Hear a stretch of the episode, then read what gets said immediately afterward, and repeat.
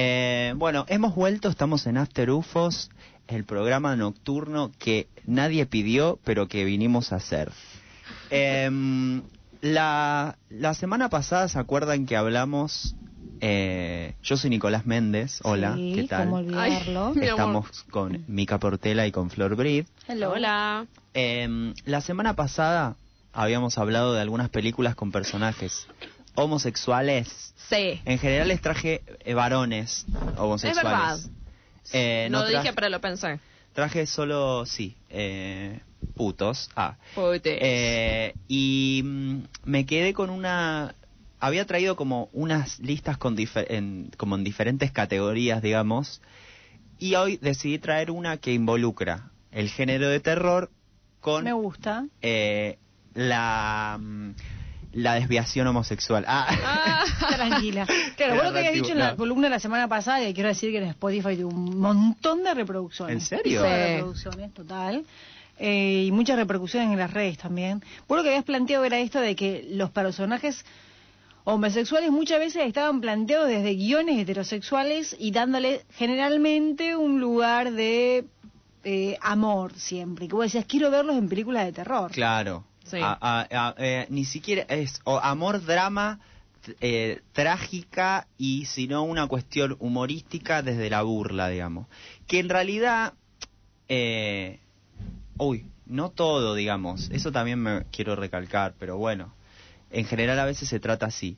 Y em, como que eh, yo quería hacer como un punto de comunicación entre el terror y entre eh, nada, la sensación de mm, ver películas que te identifiquen, que también un poco mencioné esto, y es como, bueno, hay una relación entre el público LGTB, maricas, lesbianas, tortas, trans, Sí. personas que no sean heterosexuales, Sí, con eh, el y cine una de persona. terror. Y capaz que sí, capaz que no, igual, porque es verdad que no abundan y es verdad que es- sigue siendo como una cosa solicitada, digamos. Em, va, solicitada por mí, o sea. sí, yo No, no, no, no, no. sabía que Eh, estaba ese, ese pedido hecho en pero, el colectivo. eh, entonces como que, bueno, hay un concepto que ya existe, obvio, que no, no es que yo llegué a ese lugar, que se llama, solo, que se llama el queer horror. ¿Qué son? Ah, me encanta, ya Sí. el nombre me No, no gusta. sabía. que es un término que hace referencia a aquellas obras de literatura o el cine de género terrorífico, pero que tiene personajes homosexuales. Eh, si bien la temática también es como que lo que tiene es que entremezcla la temática homosexual como temática y el- la temática del terror. Sí. Eh, y lo que sucede también, bueno, viene de la literatura gótica, novelas como Carmilia, eh, y también La novia de Frankenstein, del Mirá vos. 35, La hija de Drácula. como- 1935, sí, de contra. O sea, casi un siglo de historia. Sí. Eh, mostrando comportamientos y problemáticas homosexuales de forma metafórica. Eso también es importante. ¿Y Siempre de desde la metáfora. La novia de Frankenstein. Sí. Ah, no sabía. Siempre desde la metáfora. Nada en concreto, ¿no? Como que las Ah. veces que se abordaron fue como metafórico. Y ocurrió también eh, algo en el 2017 con una película que se llama Babadook, que es una película de terror que es muy buena, que Netflix la etiquetó mal y le había puesto, eh, era de género de terror y le puso género eh, LGTB, viste que tiene Netflix Hay un eso. género GTV. En Netflix sí. Sí. te pone. Y la etiquetó mal y estuvo siempre Babadook Ok. eh, puesta como es como LGTB y en realidad era una película terror. de terror. Claro, Claro, sí. lo- lo que yo quiero, la, la pregunta... Ah, esa que no tiene te un bicho. Es como que ve a alguien en niño. ¿Está bien que haya un género que sea LGTB? Y Porque yo- parece que, que fueran un, un género y ustedes, si están, ¿no? Dentro Sí. de un género como el terror, no pueden pues estar entre otro género. Claro. Como que solamente pueden hacer películas dramáticas o películas LGTB. Sí, para mí está bien en el hecho, va, o yo lo que me pasa es que- Pregunto, pregunto. que, yo llegué a este lugar también eh, googleando tipo terror más gay o algo Claro. gay. Como que siempre en general yo googleaba en ese estilo. Cuando buscaba Claro. cosas, buscaba, yo iba por ese contenido, ¿entendés? No es Sí, que... sí, sí, te interesa eso. Entonces, en algún momento sí está bien que esté la categorización, tal vez para poder llegar. El tema de, de se puede criticar o no si te gustan esas temáticas de Netflix, que es- hay algunas que están bien igual. Eh, bueno, pero siempre como esta necesidad de que en el género de terror, que es un género que yo amo, Sí, y que desde muy joven, desde muy chiquito también, como me obsesionaba, era como esta cuestión de eh, porque hay puntos en común, digamos, y es como que hay también una cuestión de en el terror como una cuestión liberadora también, o en general a mí también me gustaban mucho los slasher, que es un género Sí. que es un asesino persiguiendo a adolescentes que cogen y que están en- de fiesta, tipo eh, Pesadilla en la calle, Sí. em, eh, Freddy, Muchísimas, la cómica también. muchas y Scre- eh, Scream. que Scream es como Parodia. mi preferida, vi- viene a ser como la eh, la sí como una reversión que hace que sea es de, de los slasher que también es buenísima Eh, y bueno yo le traje como una como un salpiqueo de películas de- terror con personajes LGTB Me encanta. que me gustaron Necesario, muy Bien. necesario. quiero Sí. decir. Me gusta, me gusta la búsqueda. y quiero decir que hay pocas igualmente No me digas, son no me lo pocas. imaginaba. me sigue faltando la de zombies que la voy a tener que hacer yo Bueno. eh, porque no está todavía. Em, tengo prim- las tengo medias mezcladas de año, no, no es por años. Pero bueno, hay una que hablando de Netflix que se llama The Perfection, que es el 2008, Sí. muy recomendable. Dos chicas tortas. eh, violi- eh, es un- son violinistas que eh, compiten eh, como en una mm, fraternidad o como una cosa pupila de, de violinistas. Ajá. Compite en competición, papá, papá, terror, vuelta de tuerca, tortas. Buenísima. Está la chica de Gers. La de ojos claros. ¿Cuál? Ah, sí, Eh, me encanta. Morocha de ojos claros, no la otra. Estoy muy mal con los nombres y no Sí, tengo mi no importa, anotador. está bien. Está bien, relajado. Eh, no, eh, disculpen, hoy estamos también como una cosita media del cine, media de ver una pe- de medio estamos, Estamos en pijama. medio, sí, sí, Sí, vinimos en pijama, O sea- en pantuflas. Eh, esa, bueno, anótenla, es muy recomendable. Después, eh, de Scream, porque lo dije mal y, y, voy a hacer otra vez algo más de- de- detallado de Scream. De, eh, para, en Scream, en la peli de Scream hay personajes gays. No hay personajes, eh, es de Wes Craven, que es un gran director, es un genio ese hombre. Vos lo amás, ya lo sabemos. Y lo que tiene es que no, no, en sí no hay un personaje homosexual, pero hay como una tensión sexual entre los asesinos, porque son dos, igual ya la vieron, pero bueno. ah, es el verdad. que no Acá hay vio- gente comentando en ¿Por qué? Instagram. No, me- nunca me di cuenta de eso. Hay una tensión, hay una tensión sexual entre el asesino y el otro que sería el que está con ella. Eh, pero a propósito, divino, vayan a vernos a Twitch. Para Sí. los que están acá en el vivo, gracias por unirse. Pero también vayan a Twitch porque miren todo el material que tenemos. O sea, pasamos cosas en YouTube también, videitos. gracias a. Eh, alta después, 2004, alta tensión. Otra vez tortas. Es, eh, es francesa. Ajá. Esta también es un slasher eh, con vuelta de tuerca muy buena y es sobre dos mujeres que viajan a, a una casa, son amigas, qué sé yo, y de golpe las empiezan, las, las persigue alguien que las quiere matar. Pero es buenísima. No quiero tampoco espolear porque estoy muy con el spoiler en la lengua y No esta... importa, bueno. No, pero esta justo Puede no hay que pasar. spoilearla. Alta tensión. Bueno, después vamos a dejar igual. ah, voy a hacer eh, la vamos, lista en vamos Instagram. a dejar una lista en Dale. Instagram de todas estas pelis para los que quieran ir. Para cuando no sabes qué carajo ver en Netflix. Sí. Porque viste que el algoritmo de Netflix a mí no me, no me gusta mucho. Sí, sí, sí. Y ya es como que ya basta de las series policiales danesa, de, de, de, de Groenlandia, no sé dónde. Sí, ya es como que en un momento me gustaba, pero ya me cansé. Claro, Son todas iguales, toda nieve, todo lento, como que bueno, Sí. Claro. Uh, no, aparte en esta cuarentena hay que variar. Que mejor que After Ufos y Nico Méndez te tire una, un centro. Acá la gente se ríe. ¿Hay personajes gays? Pregunta. Eh, nuestro amigo Dani Basilio dice que nos extraña. Ah. Le mandamos un beso. Bueno, manda chocolate, Dani. Siempre Ah, son bien recibidos. chocolate. Además de que te extrañamos y te queremos siempre. Te queremos. Sí, todos los regalos de los oyentes son bien recibidos porque la verdad que nunca recibimos nada. lo Yo que veo que en. Canal 3 le llegan facturas, libros. Yo, yo acá nada. Mangueaban. Plena cuarentena, la gente encerradísima, nosotros saliendo a arriesgar nuestra vida cual esencial y acá nos llega un puto chocolate. Nada. Claro, gente llega un helado, una factura, una pizza, una empanada. Esteban, ¿qué decía? Acá el operador se cae de la risa. ¿Te llegan Claro. cosas a vos? Pi- ¿Cómo?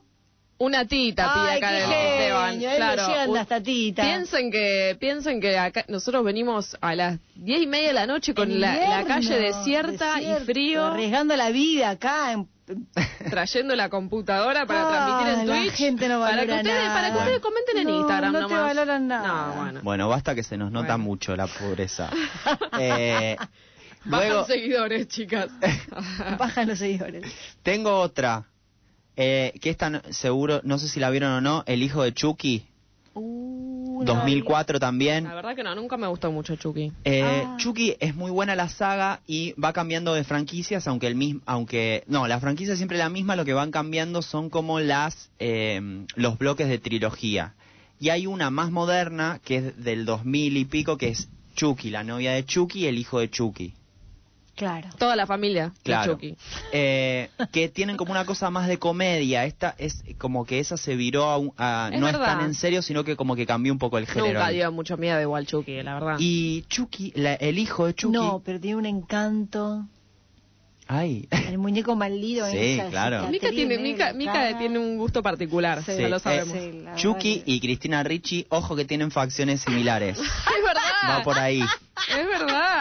Va por ahí lo que te, Sí, lo que te gusta. Ah, puede ser, puede ser. Eh, el hijo de Chucky, ¿saben por qué lo traigo? Porque el hijo, que es un, muñequito, Claro. eh, se empieza a cuestionar su identidad. Ah, mi vida, mi y en un momento eh, siguen siendo asesinos, masacran Claro, y todo. Eso no se lo cuestionan. Pero entre medio de eso se, se, se tiene un, co- un no sabe, eh, quiere, eh, se llama Glenn, pero también se siente Glenda. Ah, perdón, perdón. Entonces, Es su Ahí- descubrimiento. Ahí está linkeando con esa película del año de, lo- de los años 80, clase B, Glenn y Glenda.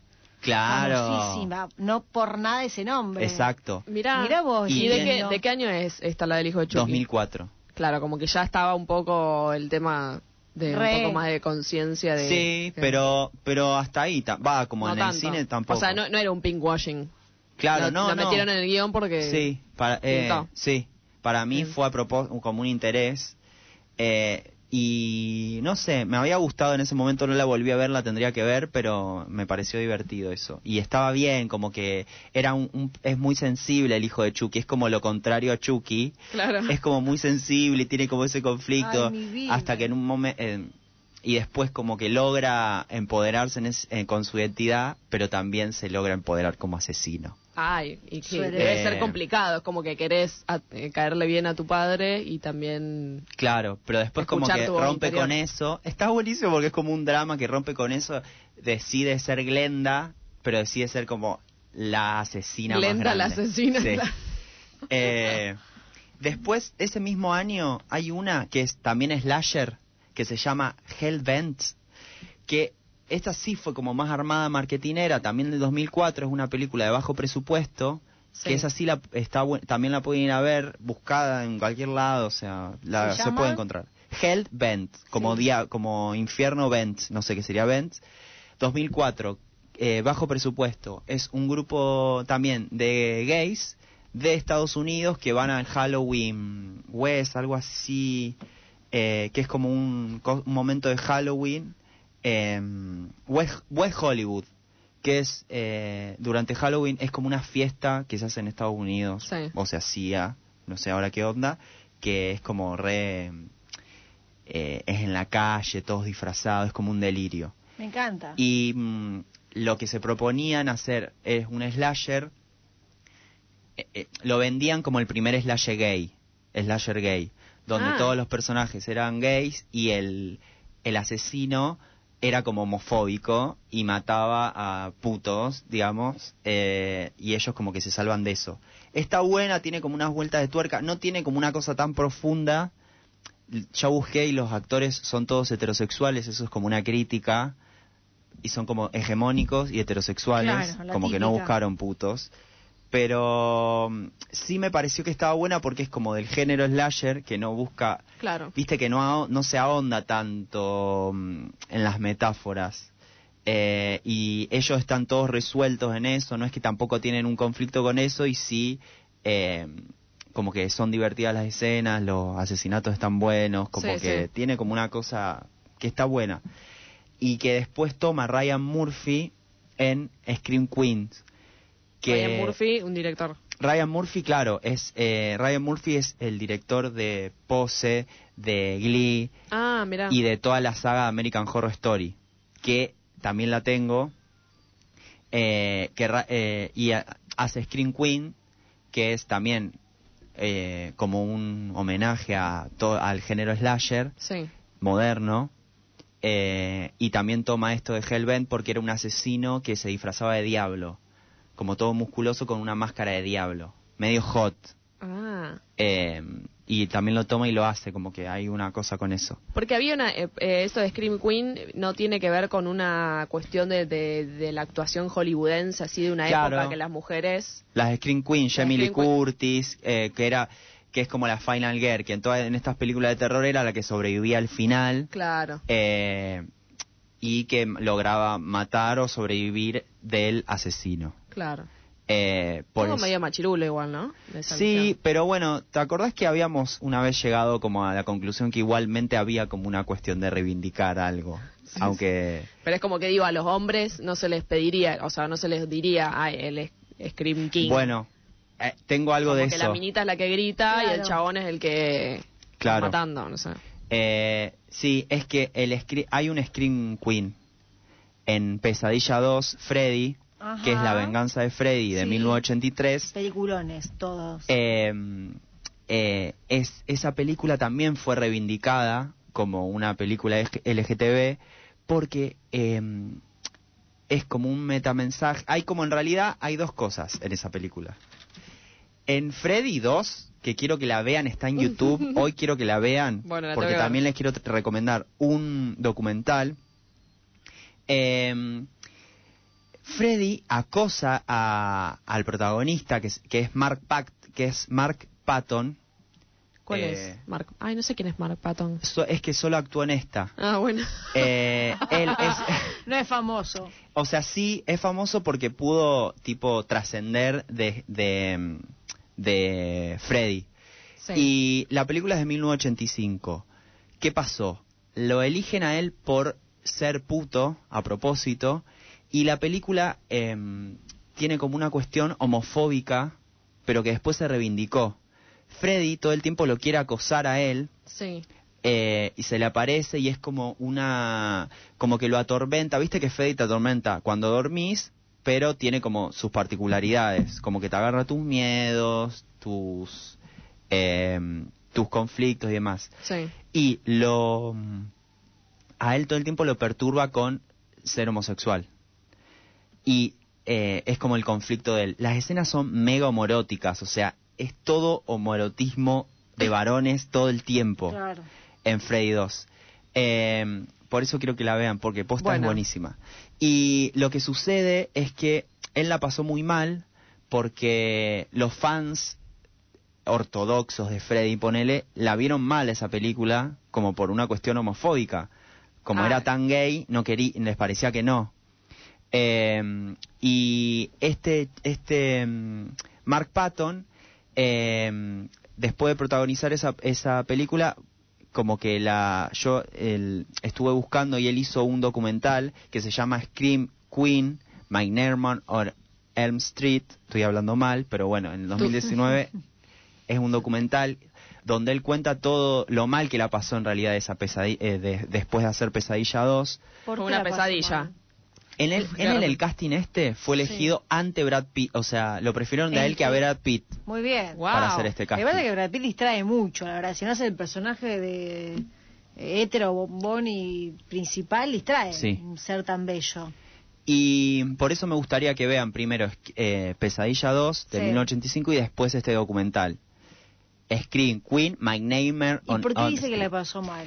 Eh, él en este documental revela que discriminación en Hollywood en los 80 y desnuda la verdadera historia detrás de la película. eh, que más tarde lo convertiría a él en activista y, por los derechos de las personas ok. VIH positivo. Él primero, primero sale del closet de gay, digamos, y después es eh, VIH positivo visible. Y mm, está buenísimo porque él cuenta eso como Esto que era en los 80, digamos. Sí. Más o menos. él queda medio cancelado, nadie lo quiere volver a, a contratar para trabajar. Ay, pobre. Eh, en los 80 también pasaba que... ¿Pero por qué nadie lo quiere volver a contratar?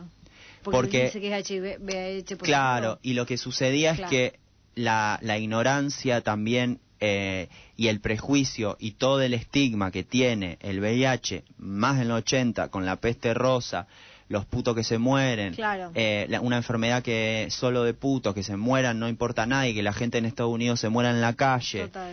eh, y todo ese estigma hizo que inclusive generen una discriminación total en Hollywood donde a los actores los testeaban de VIH para poder actuar. Ah. Imagínate la Pero violencia que era ¿Solamente eso. lo testeaban a los que consideraban que eran gays o a todo el mundo? Y había como una Porque cosa... también había una idea de que solamente era una enfermedad de los gays. Claro, pero había, no, no, no, como una cuestión tot- totalmente discriminatoria de, de eso, de, de testear para que puedan actuar en Hollywood y permanecer en Hollywood. Y él, Y al que quedar... fueran actores pornos, que uno lo pudiera justificar, porque bueno, actuando puede Sí, que también Súper es, ignorante. es totalmente podría- violento. Sí. Eh, y mm, él queda, al haber participado en esta película, que la metáfora de esta peli de pesadilla, por eso yo hablo de reivindicar, porque en realidad Sí. La intención de los guionistas, que él en este documental hace un careo con el guionista, que Ajá. es buenísimo, súper incómodo, porque él lo odia, Claro. pero hace el cameo, y el guionista dice que la intención de la película era eso, era estigmatizar y todo era No, qué hijos de puta. y él también reivindica lo de Scream Queen porque en el guion mismo Sí. le ponen grita como mujer, grita como mujer, Ah. hace cosas de mujer, es como una mujer. No, claro, claro, como para que no se sienta incómodo trabajando. Claro. Y si vos ves la película, ¿Qué es gritar como mujer? Las mujeres gritamos de mil formas. Lo que pasa es que hay una idea machista, patriarcal, de ver la forma de grito de mujer que encima se iguala para los hombres machistas en eh, inferioridad. Claro, Bueno. y en ese estado de inferioridad lo quieren igualar con los gays. Porque una mujer también puede gritar como, entre comillas, un macho. Pero no, ellos necesitaban igualar a todo lo que no era ser hombre heterosexual como inferior. exacto. Y tiene muy buenos gritos, igual a pesar de todo Igual en la hizo película. bien. La, la gritó bien. eh, tiene unos gritos excelentes Ah, que creo tenemos que los gritos, tenemos los gritos, me encantarían los Ay, gritos. ¿Qué no. crees, Micaela? no tengo los gritos. Eh, pero es buenísimo que como que también reivindica eso y Claro. como que siempre es como la Screen Queen que era un Sí. varón puto. Eh, porque siempre Claro. Jamie Lee Curtis, Sí, siempre sí, sí. actrices. Se apropió Eh, del rol. Sí, porque también Claro. hay que... ¿Cómo estamos de tiempo? Son menos... Perdón, ¿no? Hasta en las manos. Hasta en las manos. Sí. Yo, la última interrupción que quiero decir es, claro, ¿qué van a mostrar los hombres? Si son guionistas, productores y todo. Un hombre gritando como, entre comillas, un hombre... No quieren ellos. Esa imagen de masculinidad no, la, no es la que ellos quieren.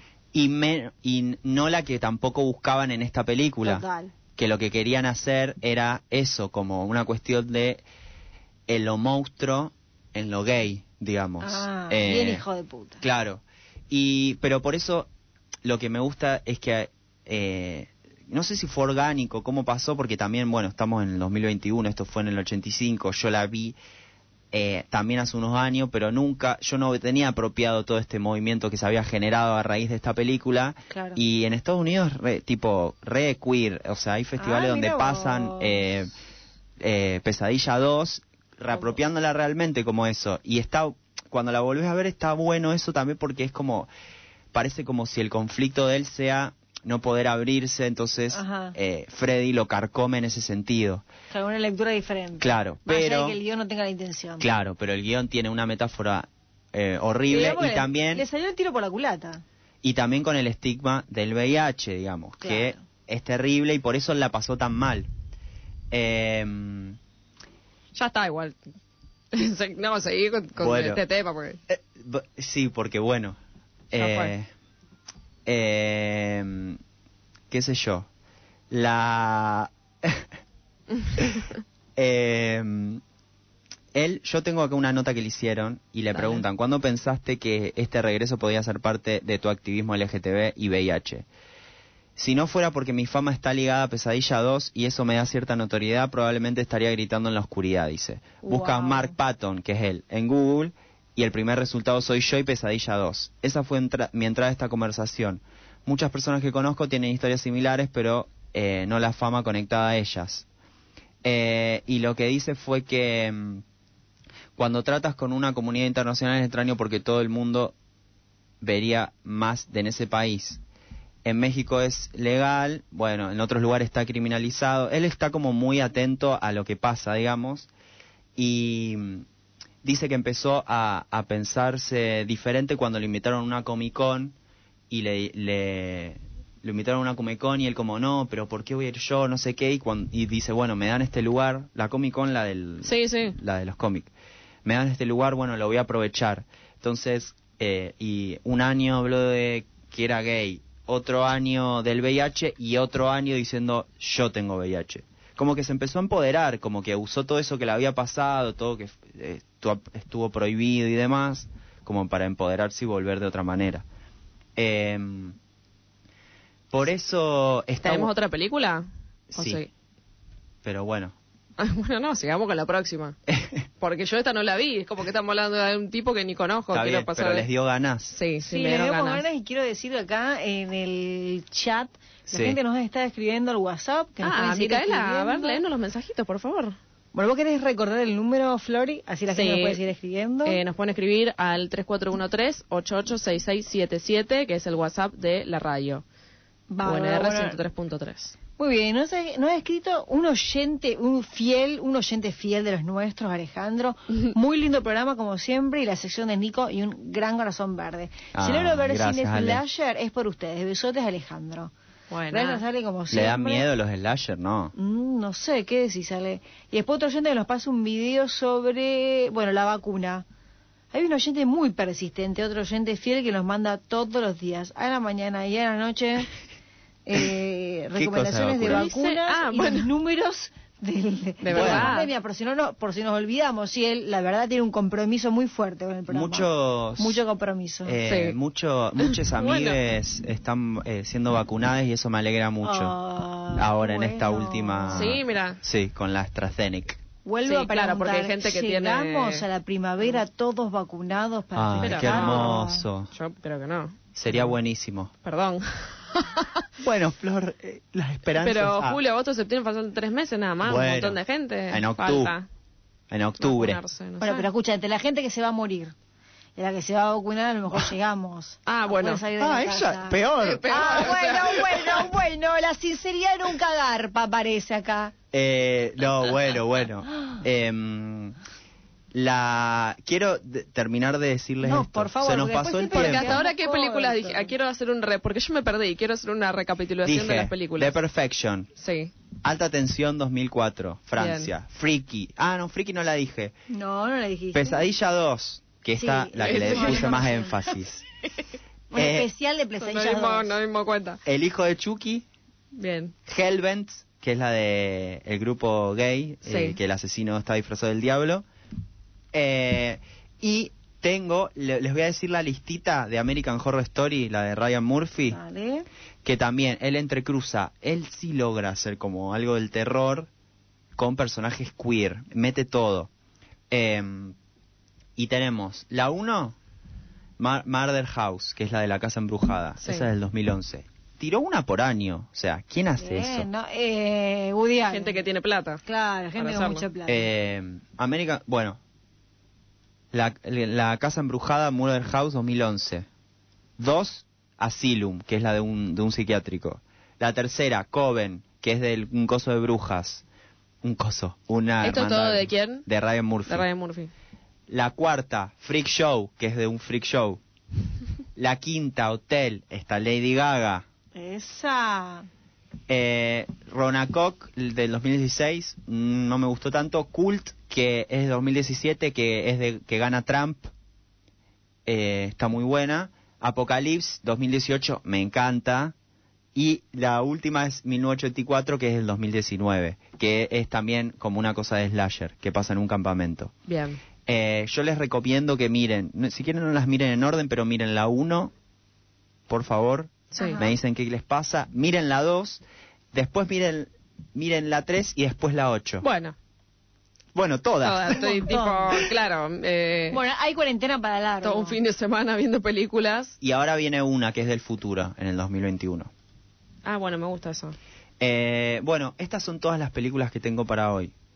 Quiero también decirles Sí, sí, tenés el micrófono abierto, dale. Eh, no, no, eso. Eh, vean qué dicen. Me gustaría que si ven alguna después me digan qué opinan. Y si tienen películas para recomendar, para nosotros digan las personas Claro, que escuchan sí. y todo. Que no. buscamos Eso esto. también. Maricas, trabas, trans, tortas, eh, películas de terror. Eso es lo que quiero, eso es lo que pido y eso es lo que exijo. Gracias.